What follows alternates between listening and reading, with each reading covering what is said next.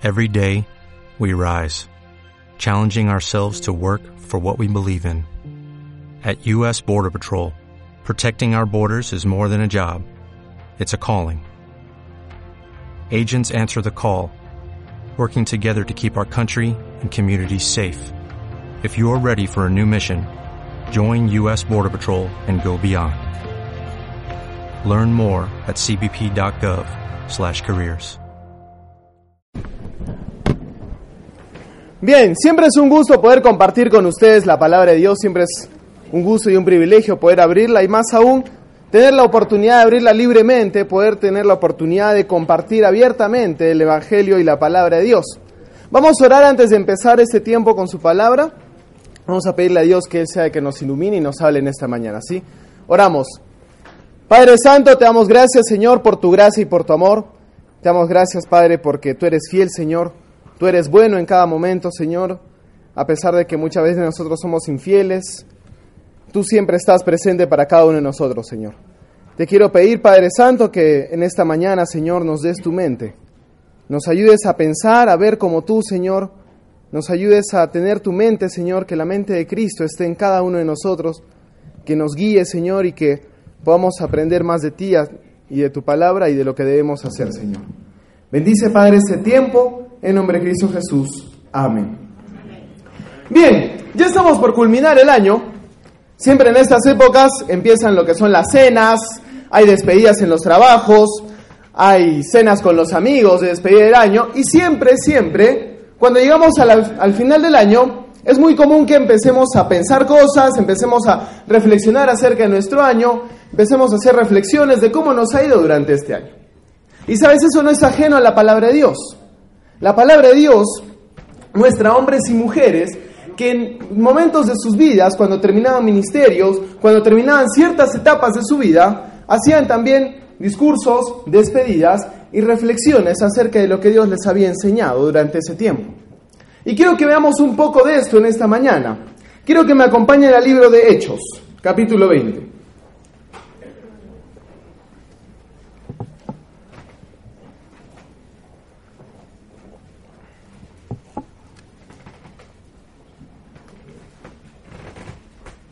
Vamos a ir al libro de Hechos, capítulo 20.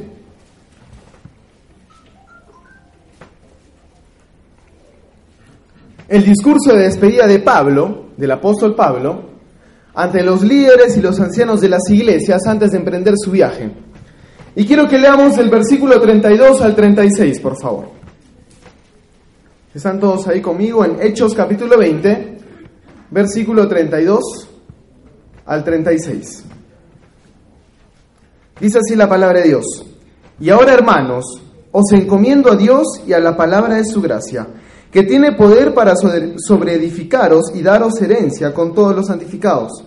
Ni plata, ni oro, ni vestido de nadie he codiciado. Antes vosotros sabéis que para lo que me ha sido necesario a mí y a los que están conmigo, estas manos me han servido.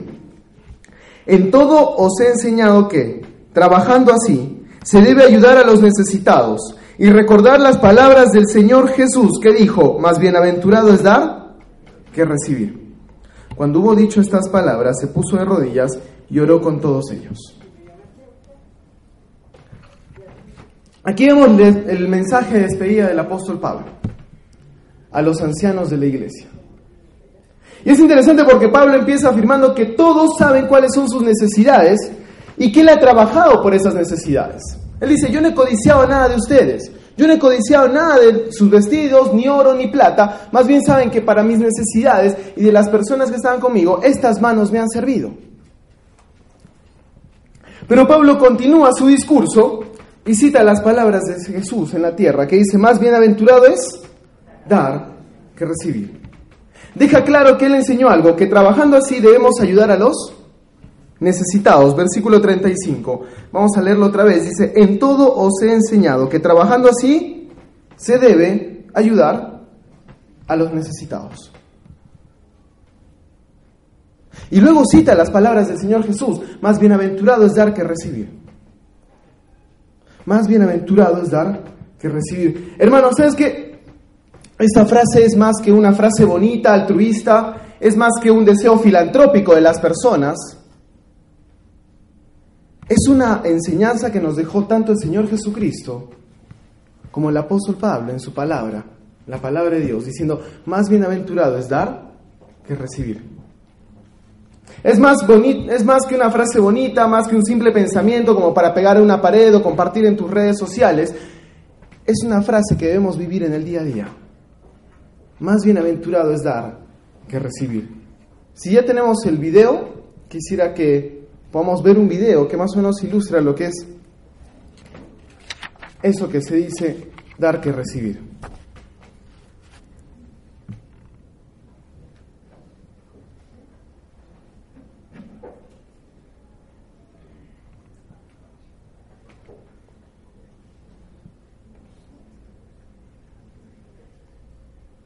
Arriba, el primerito.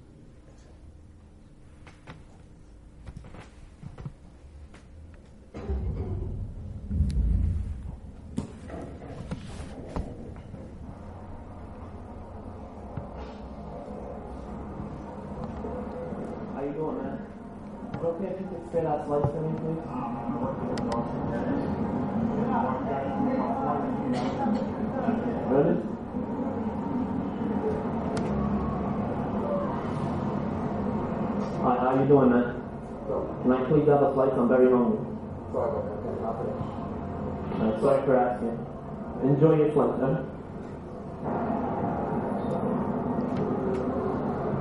No, excuse me. Can I have a extra slice? I'm hungry.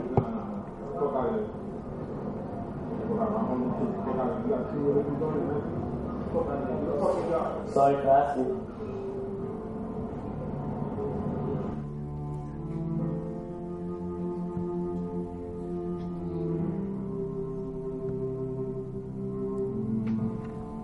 What's going on, buddy?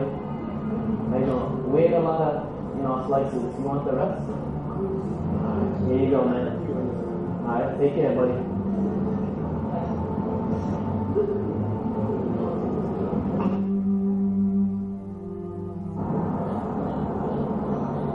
Hello, how you doing? I'm really hungry hard out there, man. You want slice of it? Yeah, you sure? Appreciate it, man. so hard at it.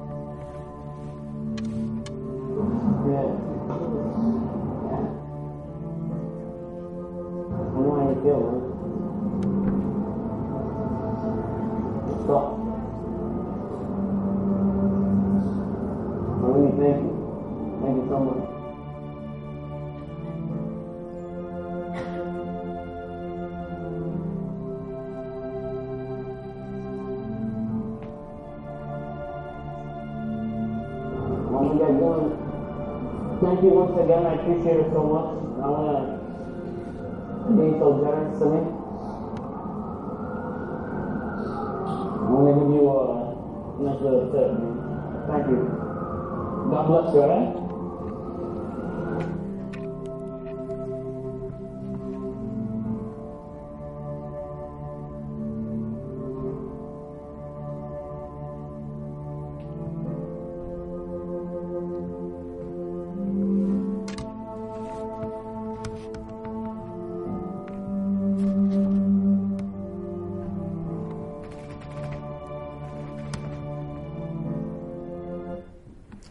Hermanos, más bienaventurado es dar que recibir. ¿Sabes? Si leemos los evangelios y buscas esta bienaventuranza, más bienaventurado es dar que recibir. Cuando Jesús dijo estas palabras, no lo vas a encontrar. Eso no significa que Jesús no lo haya dicho, sino que los escritores de los evangelios no lo registraron. Pero Lucas registra las palabras de, de Pablo cuando él dice que Jesús dijo una vez, más bienaventurado es dar que recibir. Entonces, justo pensando eso, quiero que busquemos y veamos algunas ocasiones en las que Jesús pudo haber dicho estas palabras, más bienaventurado es dar que recibir. Y vamos a buscar la primera ocasión. La primera ocasión que se me viene a la mente pensando en esto está en Lucas capítulo 21. Vamos a Lucas capítulo 21, por favor.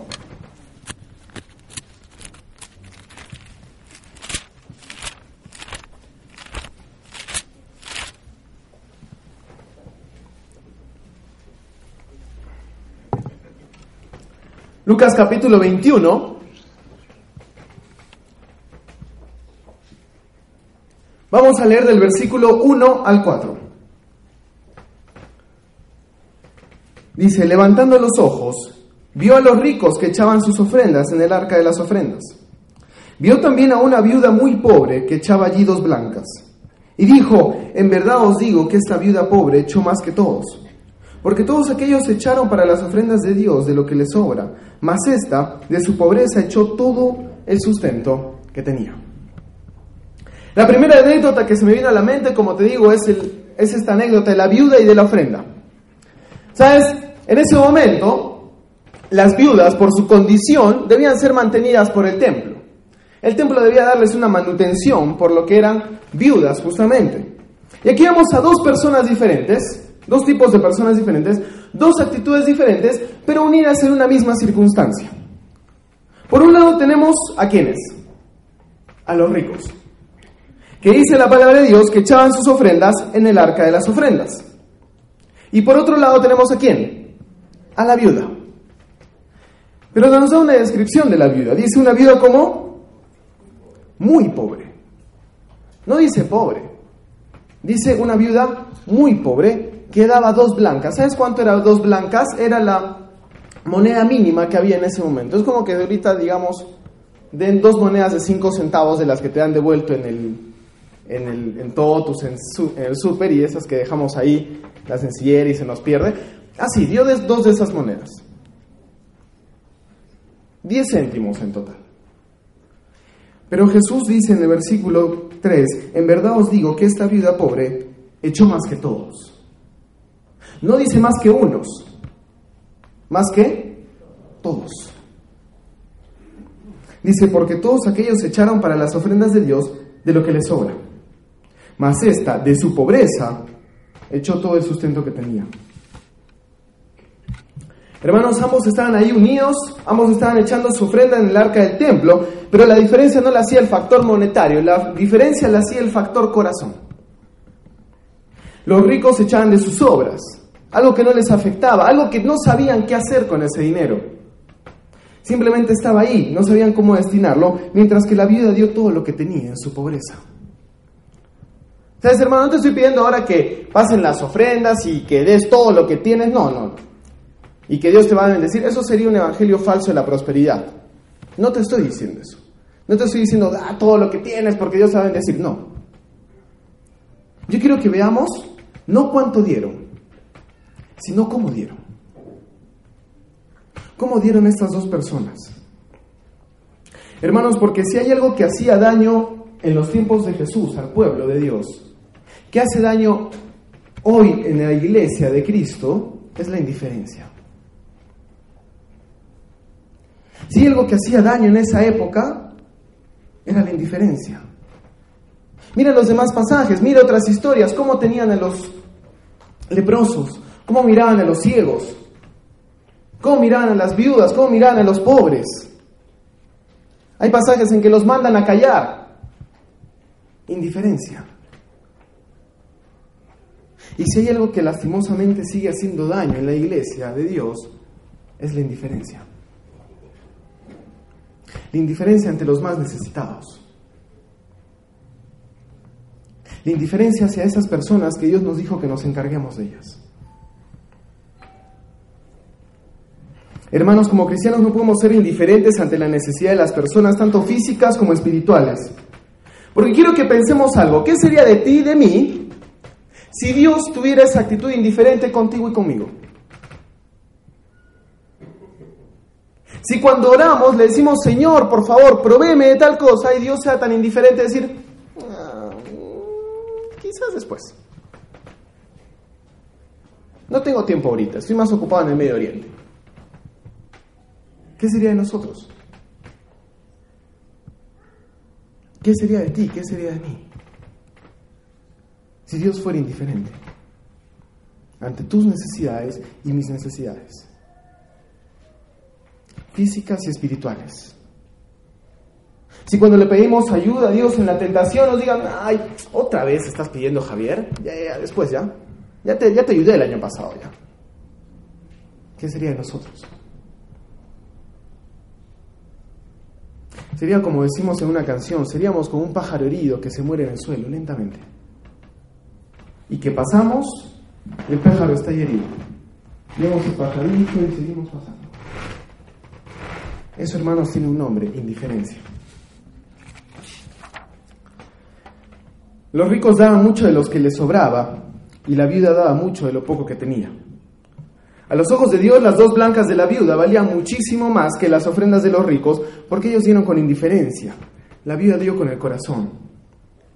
Y en esa, en esa ocasión que imagino a Jesús volteando a los discípulos y diciéndoles, ¿ya ven? Más bienaventurado es dar que recibir.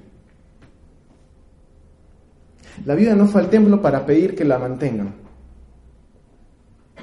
La viuda no fue al templo para decir, miren, soy viuda, soy muy pobre, por favor denme una manutención porque el Antiguo Testamento así lo marca. No. La viuda fue y ¿qué hizo? Dio. Dio. Quizás ella, ella pensó, hay otras viudas que necesitan esas dos blancas. No pensó en ella misma. Pensó que más bienaventurado es dar que recibir. Otra ocasión que se me ocurre que Jesús pudo haber dicho estas palabras está en el mismo libro de Lucas, en el capítulo 9. Vamos a ir por favor al capítulo 9 de Lucas.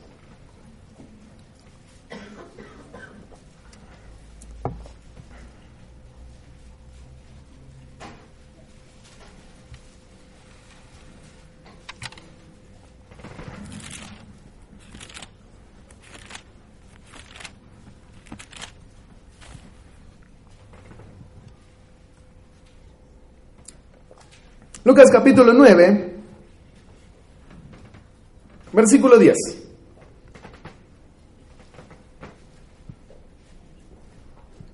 Dice, vueltos los apóstoles, le contaron todo lo que habían hecho a Jesús.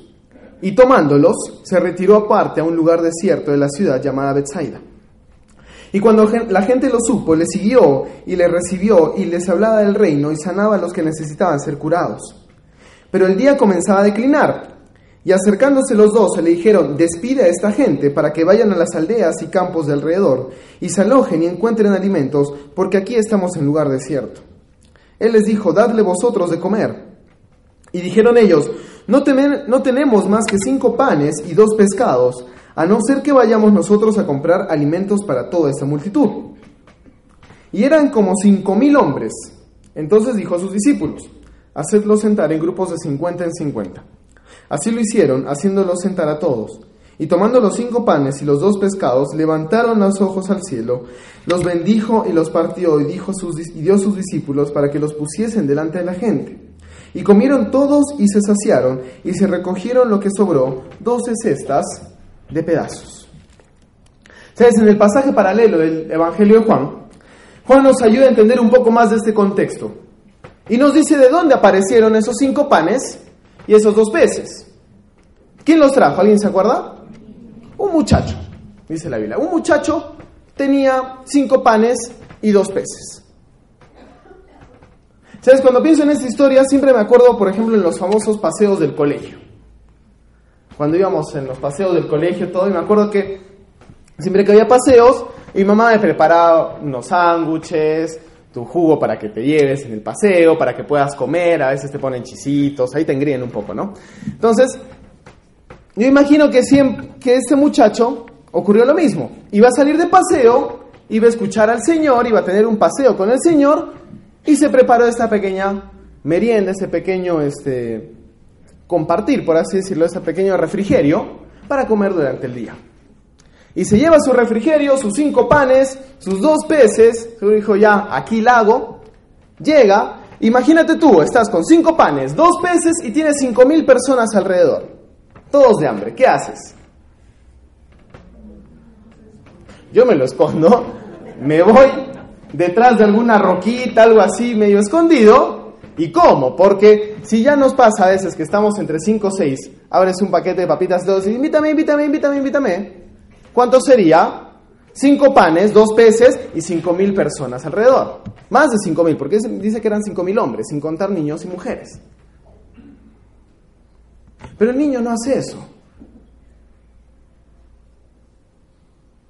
niño no piensa en él.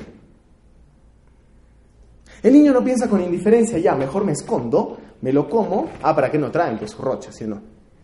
No. Esa oportunidad no es excepción. ¿Sabes? Yo creo que este muchacho pensó en su comida y al ver su comida vio una esperanza para el hambre de cinco mil personas. Ahora espera, cinco panes, dos peces, como la esperanza para cinco mil personas. Es que lo que era una merienda en las manos del niño se convirtió en un banquete en las manos del Señor. ¿Sabes qué tuvo que hacer el niño? Dar. Eso tuvo que hacer. Dar. Pregunta, si tú vas a buscar alimento entre 5.000 personas, ¿irías donde los adultos o donde los niños? Donde los adultos. La Biblia no dice que los apóstoles buscaron. Dijeron, he aquí un muchacho que tiene cinco panes y dos peces. Yo imagino al niño llegando y diciendo, tengo cinco panes y dos peces. Dio. Y lo que era una simple merienda en las manos del niño se convirtió en un banquete en las manos del Señor. ¿Por qué él entendió esto? Que más bienaventurado es dar que recibir. Y yo imagino al Señor Jesús volteando de nuestros discípulos y diciéndoles, ven, más bienaventurado es dar que recibir.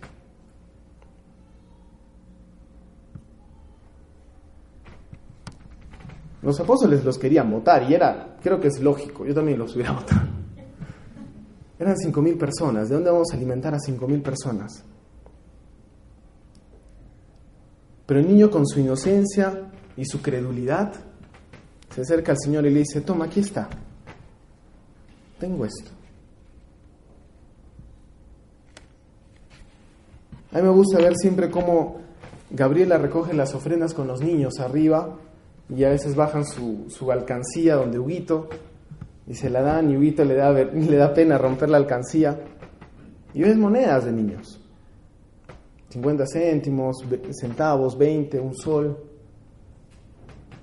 Es lindo porque ellos dan con ese corazón.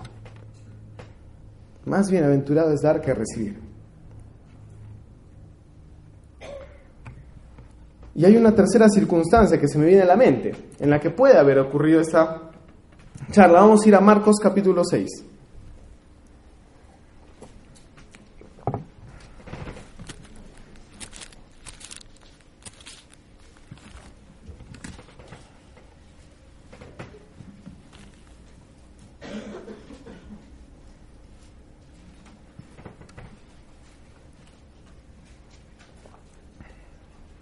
Es la misma historia acerca de los 5.000, pero no vamos a hablar del niño. Marcos capítulo 6, versículo 30.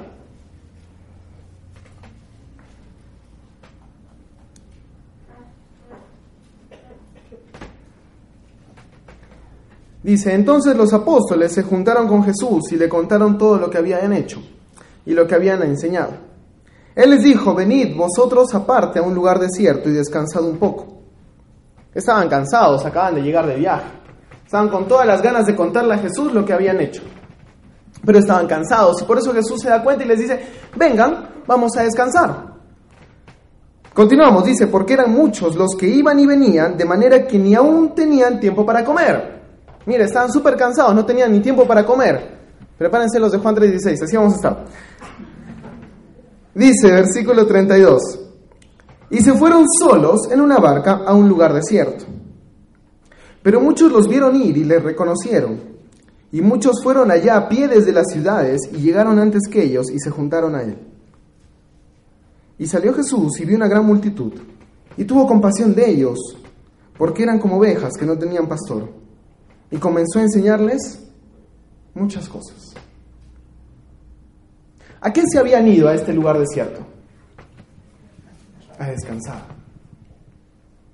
¿Cómo estaban? Dice que no tenían ni un tiempo para comer.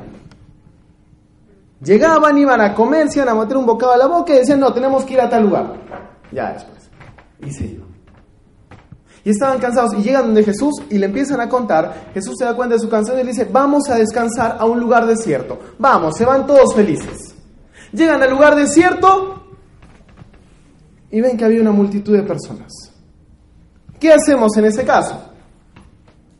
¿Sabes qué? La atención es de oficina de 9 a 1 y de 4 a 6. Domingos y feriados no atendemos, hoy día es domingo y es feriado. Lo siento, es nuestro día de descanso. Hemos venido trabajando. Vuelvo mañana. Pero Jesús hace algo diferente, versículo 34. Y salió Jesús y vio una gran multitud. ¿Y qué cosa? Tuvo compasión de ellos. Hermanos, el dar no solo son cosas materiales. El dar no solo es, ah, ya, quieren que dé, pum, doy plata. No, no es solo eso, hermanos. El dar es también dar tu tiempo. Dar y compartir con las personas. Es lo que hizo Jesús. Los vio con compasión. Vio que no eran un grupo de personas, vio que eran, no vio que eran nombres simplemente, vio que eran almas que necesitaban de Dios. Almas que venían de otras ciudades a buscarlo.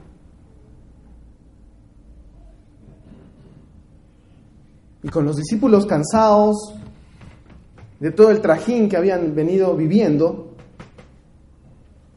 pudo haberles dicho claramente, ¿saben qué? Estamos muy cansados. Venimos trabajando, venimos, no hemos tenido tiempo para comer. Por favor, vuelvan mañana. Pero Jesús hizo otra cosa. Empezó a enseñarles. Empezó a hablar con ellos. Hermanos, con cinco mil personas, estoy seguro que los discípulos no es que estaban sentados descansando. Ellos también empezaron a enseñar, ellos también empezaron a hablar con las personas. Porque entendieron algo, que más bienaventurado es dar que recibir.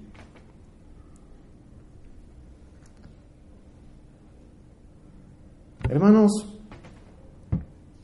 por ejemplo, este miércoles tenemos la oportunidad de ir al albergue. De ir y compartir con esos niños. De que el niño que quizás estás anotado para darle un regalo pase de ser un simple nombre en una lista a ser un rostro ese día.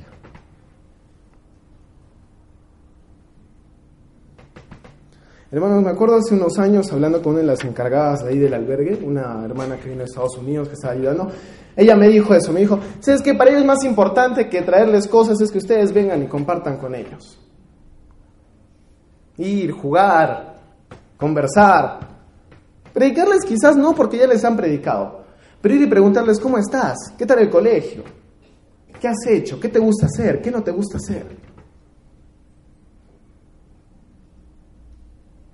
Que pase de un simple nombre en una lista a ser un rostro.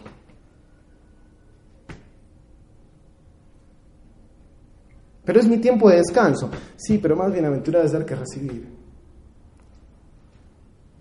Sí, pero llego cansado a mi casa a las 7 de la noche. Sí, pero más bienaventurado es dar que recibir.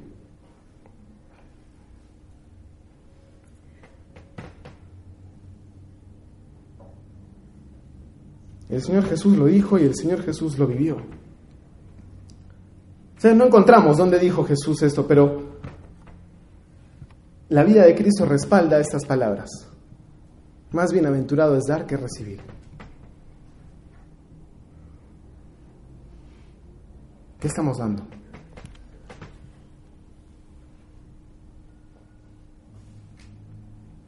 A veces pensamos, ¿sabes qué? Quiero que mi hijo, mis hermanos no se acostumbren y aprendan a que en la vida no todo es fácil, que no van a tenerlo todo como lo tienen ahora. Bueno, enséñale que más bienaventurado es dar que recibir. ¿Cómo? Llévalo. Que comparta. Que conozca. Que converse. Que juegue ir, conversar con ellos, hablar con ellos, conocerlos. Y no son los chicos del albergue que vamos a ir este miércoles. En cada circunstancia, porque esas palabras no se dijeron para cuando vamos a albergues. Estas palabras se dijeron para un estilo de vida diario. Más bienaventurado es dar que recibir. ¿Qué estamos dando? A nuestros amigos, compartiendo el Evangelio, escuchando, dando tiempo, porque a veces te dicen, ¿sabes qué? Quiero hablar contigo porque necesito que me des consejo en eso. No, no, ¿sabes qué? No puedo. ¿Qué estamos haciendo? Más bienaventurado es dar que recibir. ¿Por qué no damos? Como te decía, esto no es una cuestión de un día, de una semana, de, del mes de diciembre, porque es Navidad. No. Tiene que ser una actitud.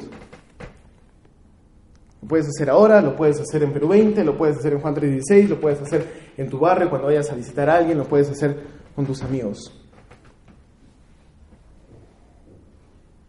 Me acuerdo que en el instituto una vez terminando el año un amigo me dijo, piensa, ¿cuántas almas has ganado para Cristo este año? Y quiero que pensemos eso. No te estoy preguntando cuántos has invitado a la iglesia para que los gane el pastor en su prédica del domingo. ¿Cuántos has ganado tú para Cristo? ¿A cuántos les hemos compartido este año? ¿A cuántos les has hablado de Cristo? ¿A cuántos les has compartido el Evangelio de Salvación? Quizás no recibió a Cristo, quizás sí. Ese es trabajo del Espíritu Santo. Pero ¿cuántos somos, cuánto, ¿a cuántos hemos compartido este año? Tuvimos 365 días. Bueno, el 31 de diciembre van a ser 365 días. ¿A cuántos compartimos? Más bienaventurado es dar que recibir. Y una vez también alguien me enseñó esta ilustración bastante anecdótica.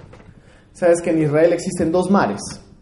El mar de Galilea, que está lleno de vida, que es un mar rico en peces y en producción. ¿Sabes por qué? Porque el mar de Galilea recibe de un río y tiene un afluente que suelta agua. Recibe y da. En cambio, el que más abajo hay otro mar, es el mar muerto. En el mar muerto no puede vivir absolutamente ningún tipo de pez por la cantidad de sal que hay. ¿Sabes por qué? Porque el mar, muerto solo recibe, no da. Por eso está muerto. Si diera, recircularía y viviría. Más bienaventurado es dar que recibir. Vamos a buscar un pasaje para terminar en Santiago capítulo 1.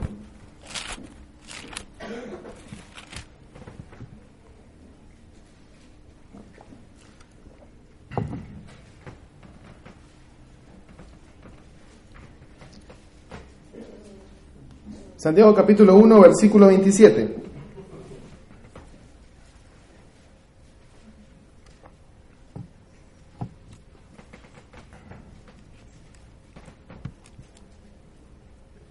Dice, la religión pura y sin mácula delante de Dios el Padre es esta, visitar a los huérfanos y a las viudas en sus tribulaciones y guardarse sin mancha en el mundo, del mundo. La religión pura y sin mácula delante de Dios es esta, visitar a los huérfanos. En la versión de la nueva traducción viviente dice, ocuparse de los huérfanos visitar a las viudas en sus pruebas, en sus tribulaciones, y guardarse sin mancha del mundo. Vamos a orar. Padre Santo, te damos gracias, Señor, por tu gracia y por tu amor. Te damos gracias, Señor, por tu fidelidad, porque tú no eres, Señor, indiferente con cada uno de nosotros, sino al contrario, Señor, nos escuchas, nos amas, nos buscas, quieres tener una relación con nosotros, Señor quieres bendecirnos, quieres proveernos, Señor, quieres glorificarte en nuestras vidas, Padre Santo. quiero robar, Señor, que nos ayudes a tener tu mente, a tener tu pensamiento, Señor, que tu pensamiento va a nuestras mentes, Señor, y pensemos lo mismo que tú pensabas, Más bienaventurado es dar que recibir. Que miremos a las personas no como nombres en una lista, sino como personas que necesitan que vayamos y estemos con ellas, Señor. Que demos. Te quiero rogar, Señor, que nos ayudes a vivir como la viuda, Señor, que dio de lo poco que tenía, pero dio algo de calidad, Señor, para ti. Como aquel muchacho, Señor, que tú sabes quién es, no sabemos su nombre, pero sabemos que tú lo tienes muy presente.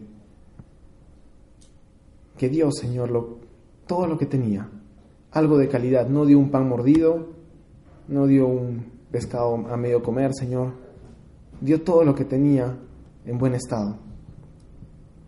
Y Señor, que nos ayudes a tener ese corazón de los discípulos que a pesar del cansancio, a pesar de la fatiga, Señor, pensaron que más bienaventurado es dar que recibir. Y dieron, Señor, de su tiempo, dieron de las energías que le quedaban, Señor, para compartir, para estar con esas personas, Señor. Te damos gracias, Señor, porque el apóstol Pablo en sus últimas palabras, en su discurso, Señor, a estos ancianos, les dijo eso, que debían ocuparse, debían ayudar, Señor, a los más necesitados. No pensó en él, no pensó en su viaje, no pensó en sus necesidades, pensó en que debían ayudar a los necesitados, Señor. Ayúdanos a ayudar. Ayúdanos a dar, Señor. A compartir. A ponerte en primer lugar a ti. A poner en segundo lugar a los demás y nosotros ser un buen tercer lugar. Bendice Señor ese tiempo, en nombre de Cristo Jesús. Amén.